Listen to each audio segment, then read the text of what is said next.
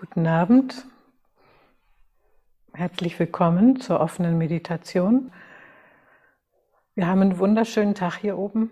Es ist einfach unglaublich, wenn man hierher fährt und diese schneebedeckten Berge sieht und dann den Weg hier runter geht und die ersten blauen Sternenblüten einem entgegenleuchten und die jeden Tag mehr werden.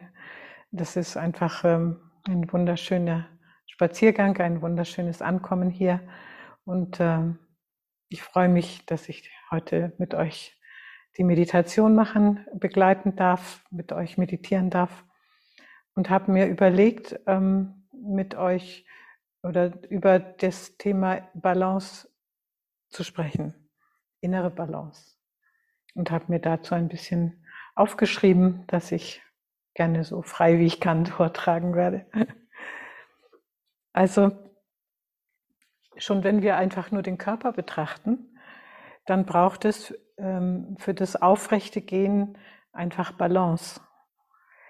Sie wird durch das Zusammenspiel von Innenohr, von Augenkontrolle und auch durch den kleinen C aufrechterhalten werden.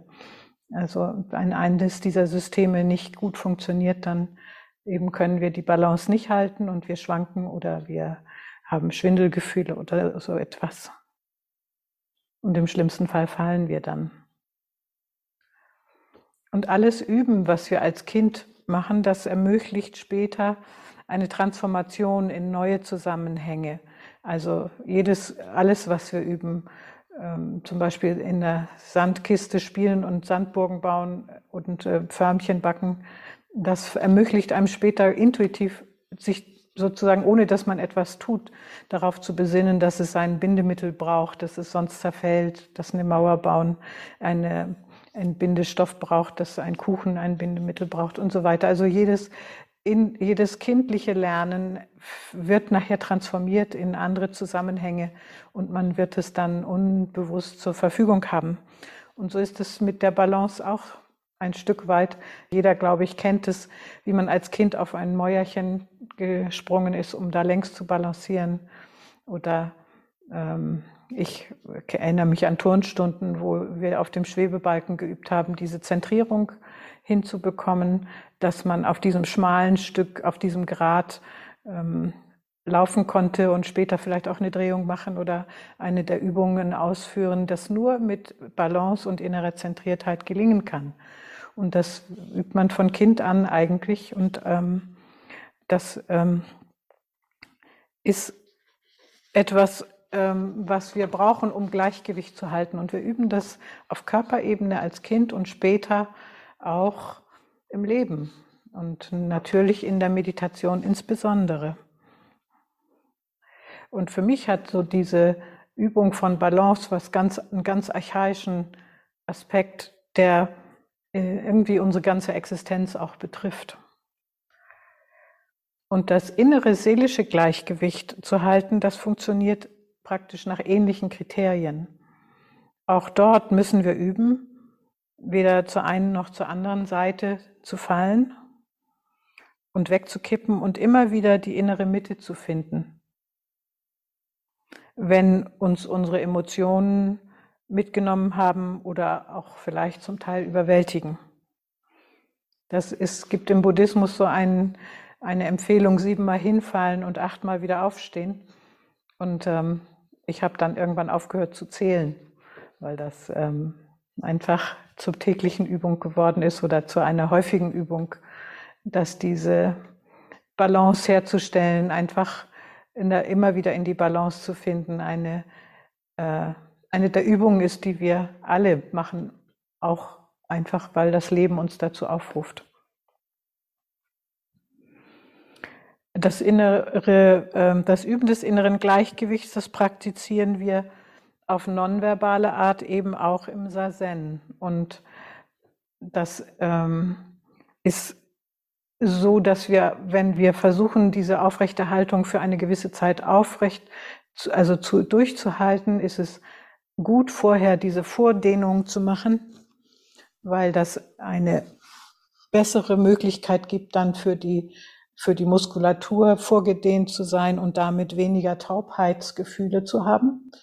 Und ein Physiotherapeut, der mal mit mir in einem Session gesessen hat, der hat die Empfehlung ausgesprochen, in der, auf dem Kissen im vorderen Drittel zu sitzen und nicht mit dem ganzen Po auf dem ganzen Kissen.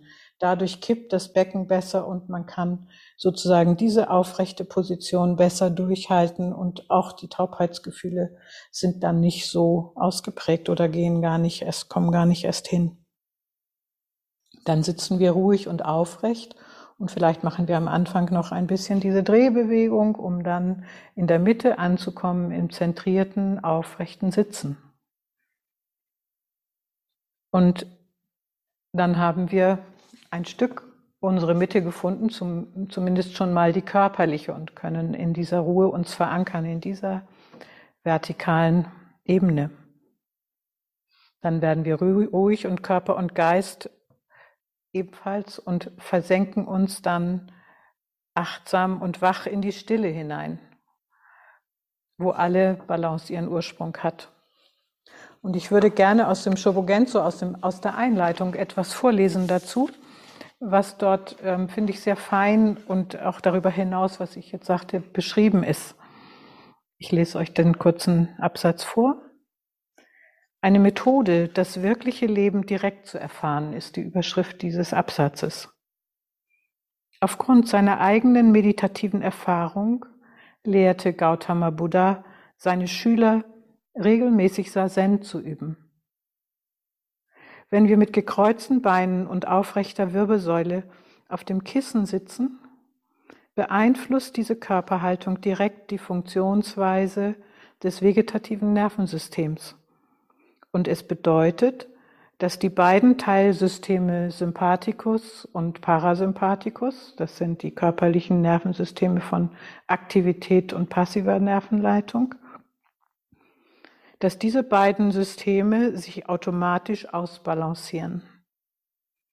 Das vegetative Nervensystem befindet sich dann in dem neutralen Bereich in der Mitte zwischen Plus und Minus. In diesem natürlichen Gleichgewicht der Mitte verlieren Gedanken und Wahrnehmung ihre Wichtigkeit und verschwinden langsam. Wir können dann mit großer Klarheit sehen, dass wir wirklich weder im Bereich der Gedanken noch im Bereich der Wahrnehmung und der Sinne leben. Dies ist das Erwachen zur Wirklichkeit.